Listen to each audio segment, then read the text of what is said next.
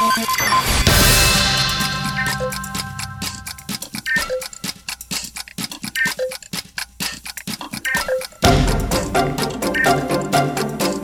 17 de setembro, estamos aqui em mais um podcast do Museu Catavento Frequências da Ciência. E eu estou aqui com meus dois convidados, que é... Ju Frigi Adorei o nome. De onde vem o nome, a origem? é italiana. Italiano. Então você é de família italiana. Sou de família italiana e provavelmente minha cidadania italiana vai sair no final do ano ou ano que vem. Ai, que perfeito. Mas você já visitou... Você veio da Itália ou foram os pais que vieram? Não, meu bisavô que nasceu na Itália e toda a família agora está tirando essa cidadania e eu tenho uma intenção de morar lá um Ah. tempo, nem que seja seis meses. E qual local da Itália você prefere morar? Hum, eu não sei ainda, eu conheço alguns lugares da Itália, mas a Toscana é muito maravilhosa. Ah, imagino. Eu passei perto, eu fui pra França, né? Eu passei perto, porque a minha vontade era ir pra Itália.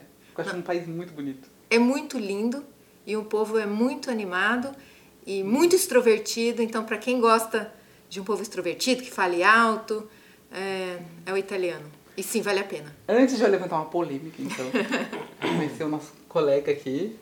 Nome, Paulo Calamari. quantos anos? 52. Vocês são o quê? Amigos? Namorados. namorados?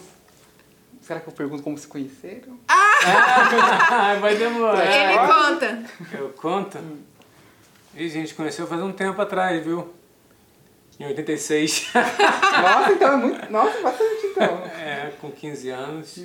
É, e como que são namorados então até hoje? Não, na verdade a gente não se namorou naquela época, né? Ah, a gente não. vai namorar só agora, né? Mas a gente já se conhece daquela época. Então né? vocês se conheceram com 15 na escola, imagino? Não. Não. Não, foi nas férias. Nossa, você tá parecendo é, história de filme, hein? Sessão da tarde. É, e aí a gente deu um beijo e depois ficamos 37 anos sem nos ver. Falando, é float de filme total. É, E aí, como foi o reencontro? De onde vocês se reencontraram? Pelo Facebook. Redes sociais unindo o coração. Foi depois de um show do Coldplay que eu dormi na casa dessa amiga, onde eu passava férias no Rio de Janeiro. E eu perguntei, e o Paulo? Ela falou, tá separado. Eu falei, deixa eu fiscalizar. e aí chamei ele para ser meu amigo e ele resolveu ser meu amigo no Facebook. E vir me ver. Perfeito. Eu então foi o Facebook e o Coldplay que uniu o casal. Sim, o então. Coldplay com certeza. Que bom. E então vocês estão namorando desde quanto tempo já? Tem aí um... cinco meses, né? cinco a gente meses. Ah, então foi se o show, reencontrou. o show é. desse ano, então. Foi o show é. desse ano. Na verdade, eu fui sozinha pro Rio. Uhum. E ele morava no Rio na época. E aí, quando eu fui dormir na casa dessa minha amiga, e a gente foi falando do passado, e eu relembrei Ai, que dele. legal. E- mas assim, ele surgiu assim do nada na conversa? Ele surgiu porque, na verdade, eu dei um beijo só nele, e aquela coisa de adolescente que ficou na minha cabeça. E, e aí, depois ele contou uma coisa pra mim no Facebook, e aí eu fiquei emocionada. E eu falei, pode vir me ver então. Pergunta pra ele o que, que foi. O que que foi? O que, que foi? Foi que ela foi o meu primeiro beijo da minha vida. Ai, meu Deus. Agora ficou a sessão da tarde total, né? É, então vocês estão aqui hoje. Quem foi a ideia de ir no museu? Foi minha. Por quê? Porque ele veio aqui vender um baixo e eu falei, eu só vou se eu for passear, porque eu amo passear. Ele falou, tá bom. E aí logo escrevi, onde ir? E eu sou muito lúdica. E quando eu vi Museu do Catavento, Perfeito. eu já vi em outros lugares e tal, mas eu falei, Museu do Catavento tem minha cara. Falei, é pra lá. E aí entrei em tudo, vi que era, nunca tinha ouvido falar e vi que era incrível, né? Além de lúdico, interessante, e tem coisas de crianças, tem coisas para adulto, é isso aí, eu fiquei enlouquecida. É, de fato a gente tenta conversar com todos os públicos aqui. Mas então é a primeira vez de vocês aqui. Sim, Tá cumprindo as expectativas. muito, eu tô amando.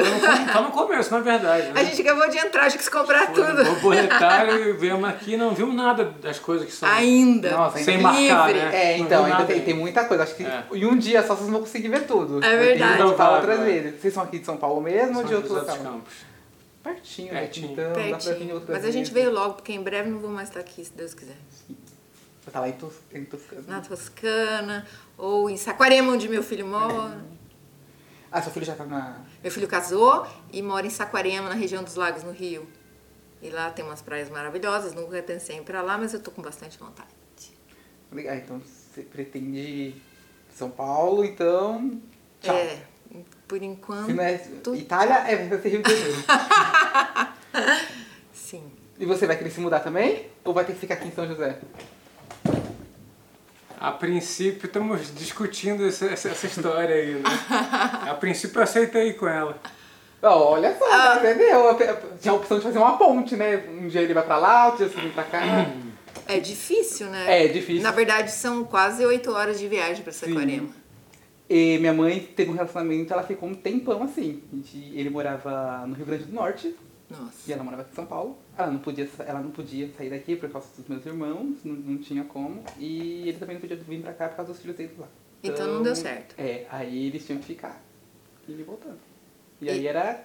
Aí Pesado. mais distante, né? E aí acabou. Acabou, mas por outros motivos. Não foi nem pela questão da Pela distância. distância. Acho que a distância eles conseguiram até superar bem. Mas assim, eu falei que eu ia levantar polêmica, né? Como você é uma pessoa já viajada, já foi pra Itália, você vai poder me responder uma pergunta que eu faço pra todo italiano aqui. Ai, Se vocês ouvirem os outros podcasts, vai ter sempre a mesma pergunta. já comeu uma pizza italiana, né? Já! Claro. E comeu uma pizza aqui no Brasil? Claro. Claro. Qual que será que é a melhor? Então, eu falei pra ele que eu ontem a Hum. gente falou sobre isso e eu não tinha nem lembrado se eu tinha comido lá na Itália, mas sim, eu comi em Veneza. Uhum. É, achei muito ensopada, que eu gosto de cogumelo. É, essa pizza que eu comi eu detestei. Mas a pizza argentina é uma delícia. Então estamos aqui, ó, o veredito uma italiana, então, ó.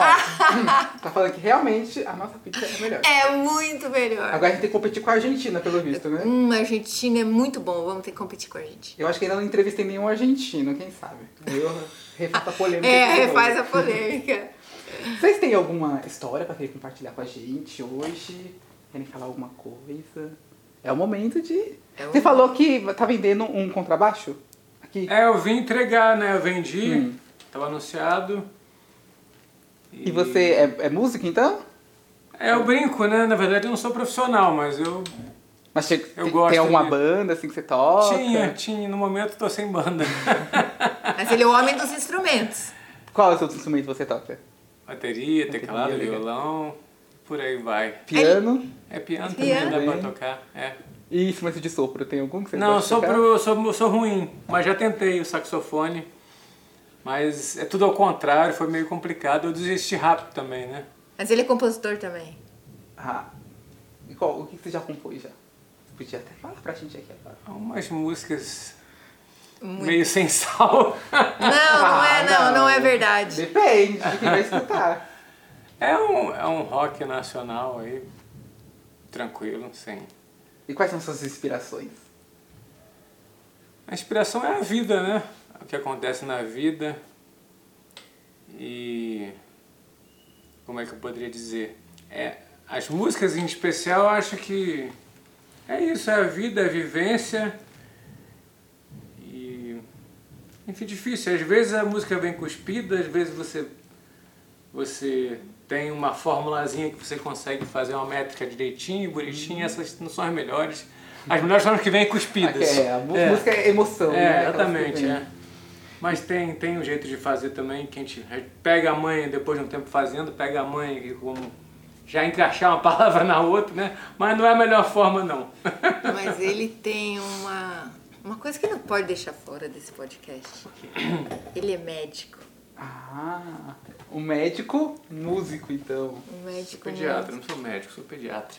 Um médico. É, é que eu não posso falar né? tudo, né? Porque se eu for falar tudo, eu vou estragar. Mas é que ele é mais tímido. E de onde veio o, o- a vontade de fazer medicina?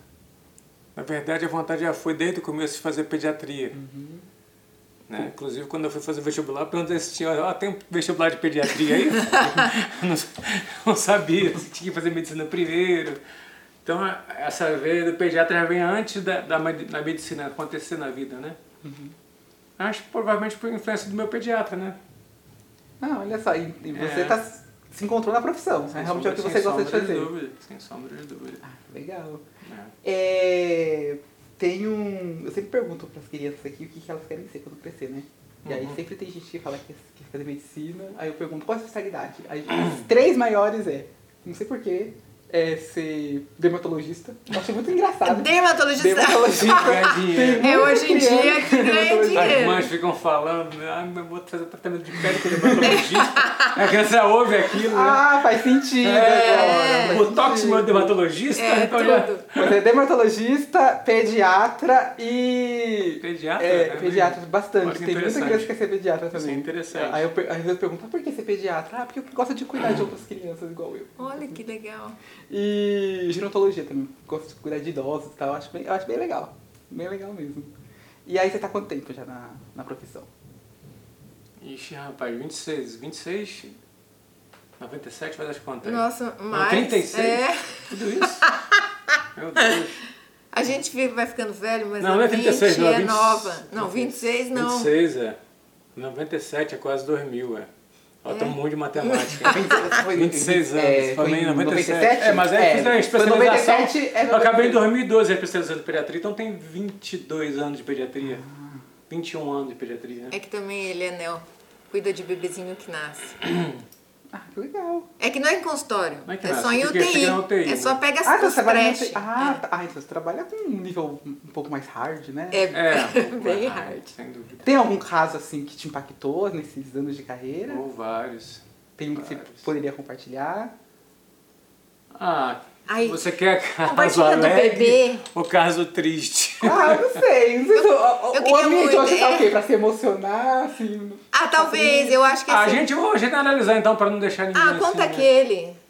Porque assim, as crianças às vezes nascem muito prematuras, com Sim. abaixo de 1 kg, 600, sei- Quando você vê um bebê chegar a 3, 4 quilos e ter alta, é muito emocionante, né? Uhum. Porque você, você venceu a batalha, né? Depois tem uma outra batalha de fisioterapia, porque às vezes fica sequelinha, porque nasce muito prematuro, então tudo teve que ser estudado com oxigênio, que é uma droga que na hora tem que ser usada, mas ela pode lesar vários órgãos, pulmão- pulmãozinho, como o olho, né?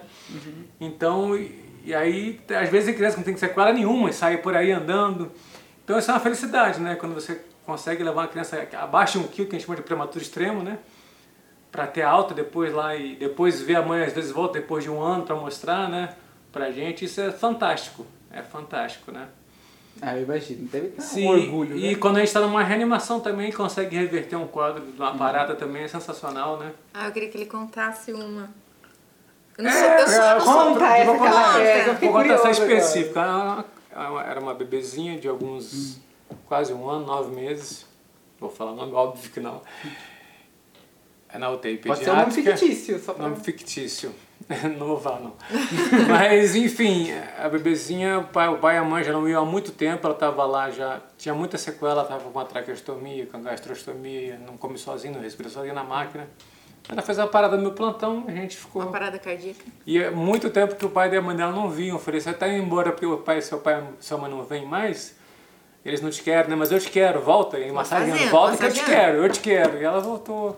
E foi legal, eu contei pra ela, ela ficou emocionada. Eu fiquei muito emocionada, porque imagina você falando no ouvidinho, volta, volta, já tinha morrido, já, já era pra ter desistido, porque ficou muito tempo, volta que eu te quero, volta que eu te quero, e de repente renasce. E foi, teve alta. E Eu tô sem alta. palavras agora, vocês me deixaram assim meio... Qual que é seu alta. nome? Vinícius. Vini. Fiquei até meio sem... sem... É, Agora, porque. realmente. E tem, que- tem que É ter, nobre. então, uma, um equilíbrio emocional também muito forte, né? É nesse momento, sim. É. Você, você tá calmo. Por mais que por dentro você Uhum. esteja muito nervoso, muito com medo que a criança venha a falecer, né? Mas tem que estar calmo com a clareza de raciocínio, né? Sem dúvida, né? Perfeito. E você? e aí? O que, que você faz? É verdade, eu trabalho com comunicação há Ah. muitos e muitos anos. Muitos. Mas de verdade, com esse microfone eu nunca trabalhei. Mas o que ela faz Mas o que, você faz? Comuni... Qual área da comunicação Fala o que você atua? faz mesmo, de verdade. né? É que eu sou estilista também. E com todo esse suspense, achei que... Não, é que não, eu falei que não trabalhava com comunicação porque você sabe que você trabalha aqui, então todas as vezes que você tá, que você não comanda, é como se você tivesse é, sofrendo todas as emoções pela primeira vez. Quando eu sento aqui e, vou, e eu vou dar entrevista para você, é como se eu nunca tivesse trabalhado com comunicação. Faz sentido. Então, na verdade, não é nenhuma mentira. Eu sento aqui e falo, não, é diferente quando a gente comanda. Uhum. Então, eu também tenho um programa de rádio, já trabalhei em TV, já trabalhei em revista, já fiz tudo. Sou mestre Agora quem tá nervoso sou eu agora. Sou uma profissional. Aí, né, também sou mestre de cerimônia, Uhum. também faço evento, também faço tudo que você pode imaginar na área de comunicação, sempre fiz. E eu amo a comunicação, na verdade. Eu amo. É bom que não enjoa nunca, né? Porque você tem. Não, não enjoa nunca jamais. Só que eu acho assim, quando você já trabalha em tudo que você quer, aí cansa. E eu sempre amei moda. E aí eu fui estudar moda e eu era personal stylist, gostava também tal, mas é uma profissão muito séria que ninguém leva a sério, porque é algo que a pessoa tem que você tem que entrar dentro da pessoa, ela tem que ser sincera com ela mesma. Então é uma anamnese que você faz com a pessoa que ela tem que se entender. Porque pra mim a roupa é uma extensão da pele da pessoa. Então você vai vestir exatamente aquilo que você é e você vai se sentir muito feliz assim. E normalmente eu sou muito contra a indústria da moda porque eles trocam de tendência a cada três meses para você gastar. Então a indústria é a indústria têxtil é horrorosa e e acaba que você faz a pessoa engolir aquilo que ela é para poder gastar e gastar e gastar e sempre achar que está numa tendência de moda e é o que faz com que as pessoas se sintam cada vez piores, gastem mais dinheiro nisso e sejam mais reféns de uma indústria maldita, que na minha opinião é a indústria têxtil. Entendeu? E eu sou contra tudo isso. Então tudo que eu crio é que a pessoa, a pessoa tem que entender que aquilo vai ser uma extensão da alegria dela, do corpo dela. E até as cores que ela veste, eu também sou contra a cartela de cores, que hoje em dia você dá um. Eu faço um trabalho com você, você me paga, eu te dou uma cartela, que você vai ficar bem com aquelas cores. E também não é verdade isso. Todas as cores combinam, todas as cores combinam com você. Sim, umas deixam você mais bonita, outras não, mas você pode combinar aquilo com outras cores e, e no final você ficar fantástico com aquilo. Então eu sou da liberdade. Eu sou como uma borboleta, como um passarinho. Ele perguntou pra mim se você quisesse ser um animal, qual você seria? Um pássaro, com certeza. Perfeito. Inclusive, tem uma colega que trabalha aqui no museu também, que é, inclusive ela é jornalista e o TCC dela é justamente falando sobre moda. Né? Como a moda Sério? influencia na identidade da pessoa e Isso. tal. Acho que ela ia adorar ter essa conversa com você. Com certeza, ela ia amar. Ela ia amar, porque eu sou uma pessoa que prezo muito o que é o ser humano. Então você precisa tirar sempre o melhor daquele ser humano e descobrir às vezes por que, que aquele ser humano é assim e fazer ele descobrir por que, que ele tem um comportamento que na verdade não é o que ele gostaria de ter.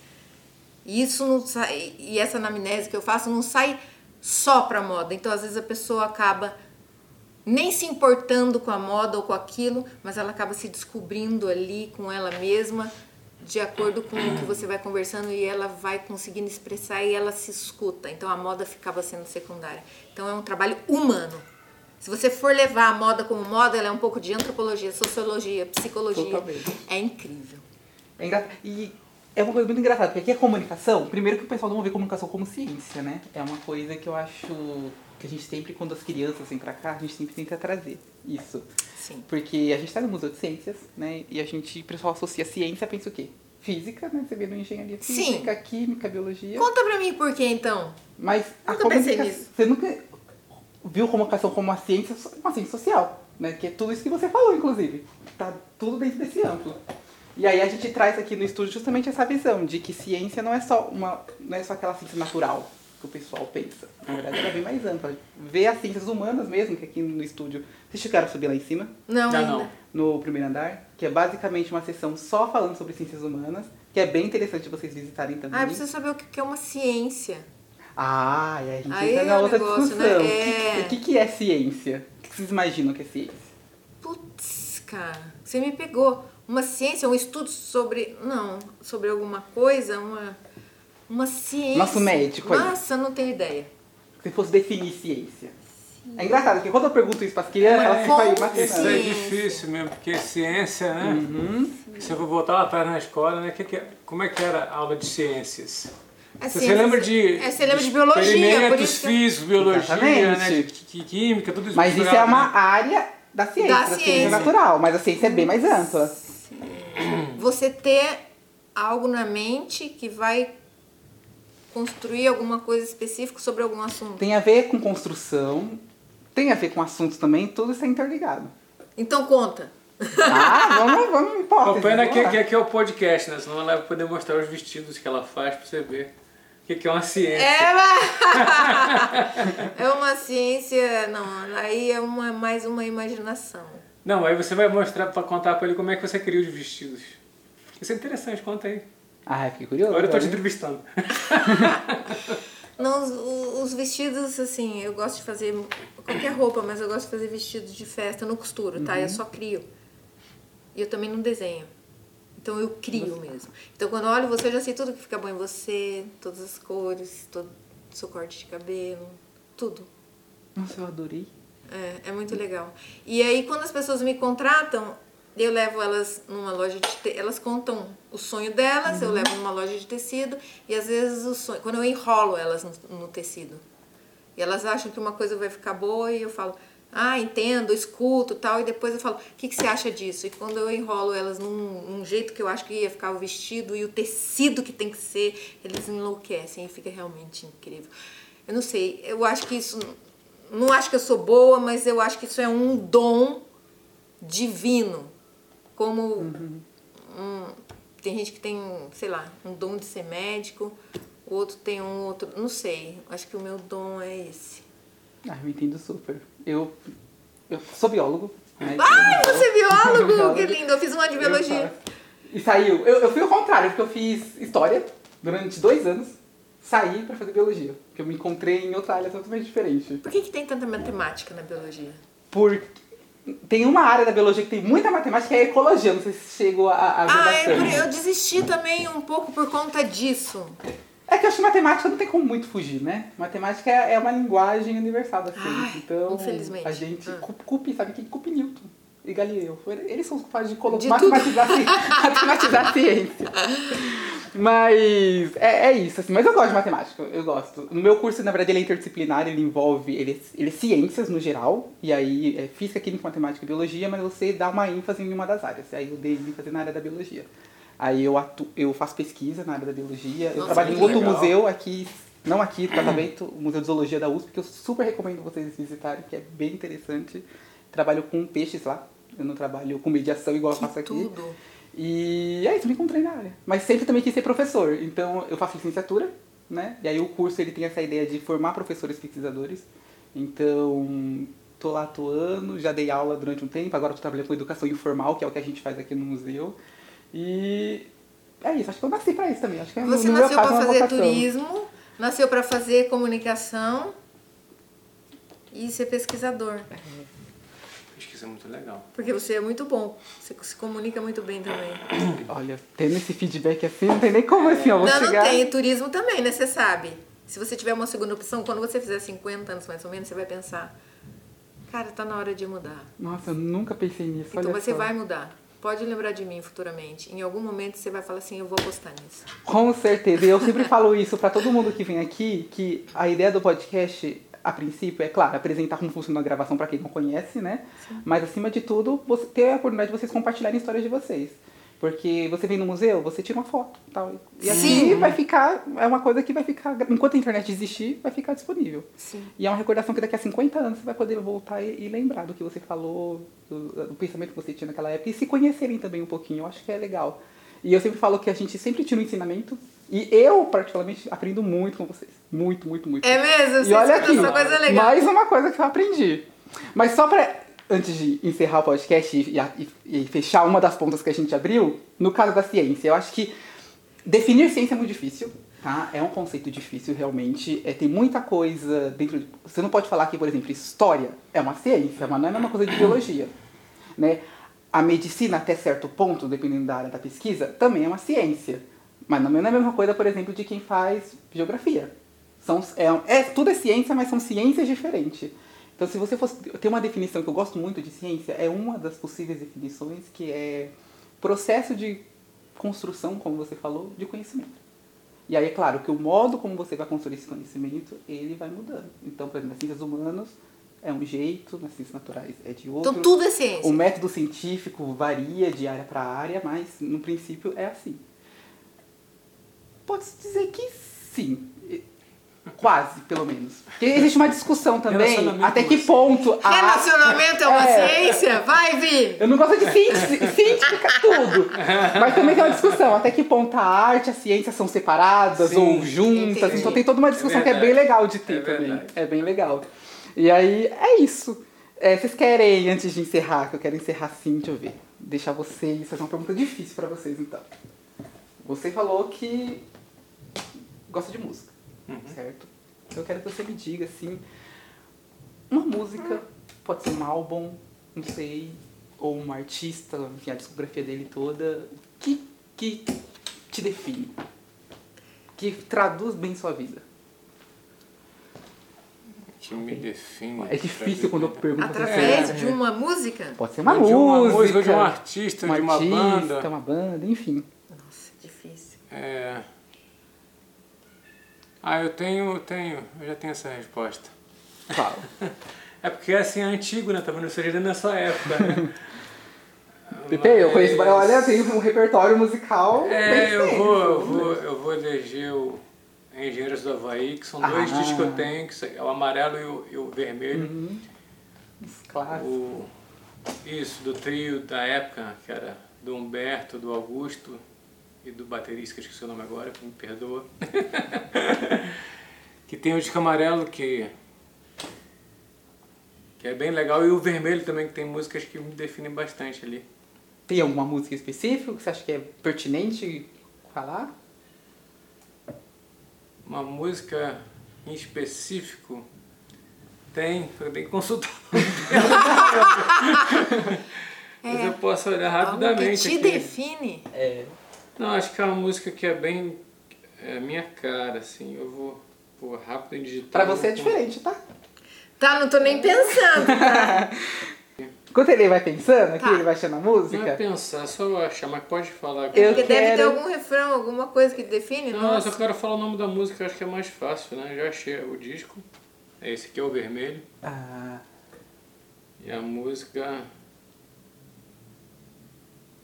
Nunca se sabe o nome nunca da se música. sabe. Nossa, é, eu- é muito bonito. É, nunca inclusive. se sabe mesmo, né? Canta um pedaço qualquer. Ah, tem que. Pode botar pra tocar? Podcast? Pode, né? Pode, Podcast. claro. É diferente, né? Nem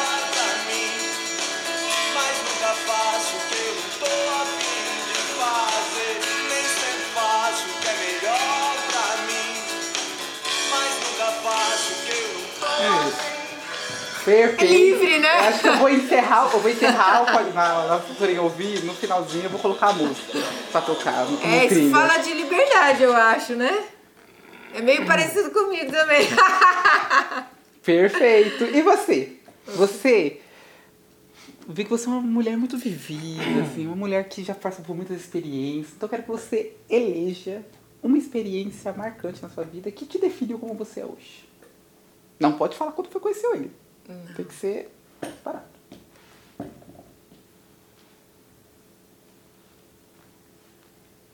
Difícil, né? Não, ajudar as pessoas. Não ajudar? Ajudar Ah, ajudar as as pessoas. Eu sinto um amor Uhum. inexplicável pelo ser humano. De qualquer idade, de qualquer etnia, de qualquer de qualquer país do mundo. E assim, eu tenho alguma coisa que as pessoas olham pra mim e elas sentem que eu sinto esse amor. É uma eu não sei explicar. Ou sei que eu acredito que é Deus. Mas é algo tão profundo que eu tenho dentro de mim que eu nunca desisto da pessoa quando eu sei que a pessoa precisa de alguma coisa que tem em mim que eu possa dar. E isso eu comecei a perceber na minha vida quando eu resolvi doar meu tempo para os meus pais, quando eu já tinha uns 25 anos. É uma experiência muito incrível e dali foi surgindo coisas que eu não sei explicar. Então, o que me define é isso. E a melhor coisa para mim na vida é rir. Não é sorrir, é rir. Porque mesmo na doença, na tristeza, na dor, quando você ri, aquele momento se transforma.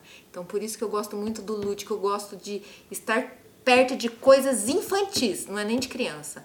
Porque o infantil é aquele doce, aquilo que você recupera dentro de você, a sua essência, você entra no seu âmago. E quando você é criança, você é verdadeiro. E não tem nada mais lindo do que a verdade nessa vida, na minha opinião.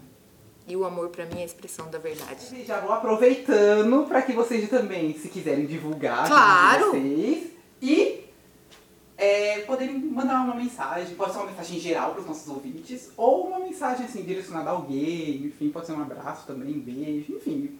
Fica livre para vocês agora, antes da gente encerrar. Quem é que vai começar? Eu? Tá. A minha mensagem é pra mim mesma. a minha mensagem é porque eu acho que quando eu falo pro outro,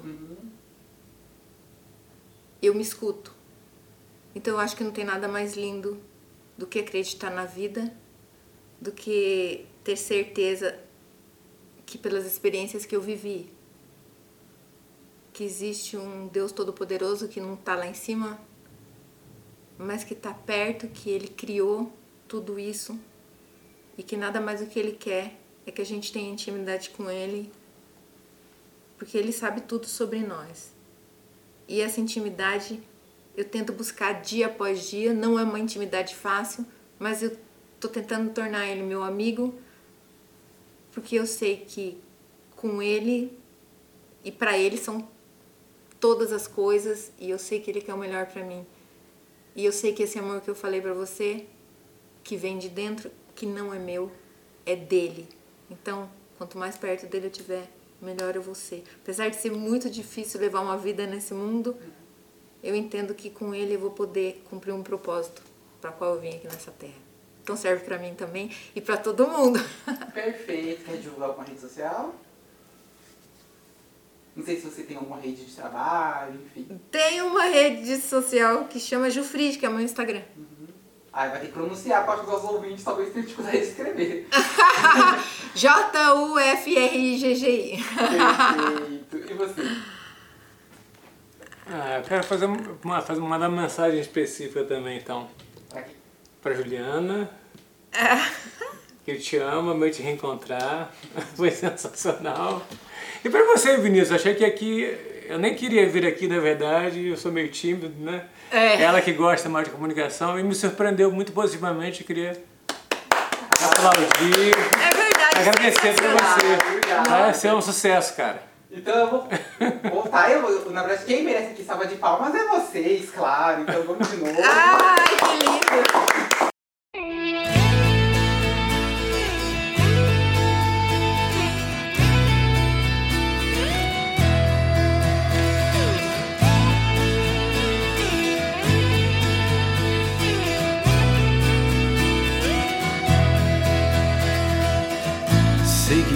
Parecem idiotas as rotas que eu traço, mas tento traçá-las eu mesmo.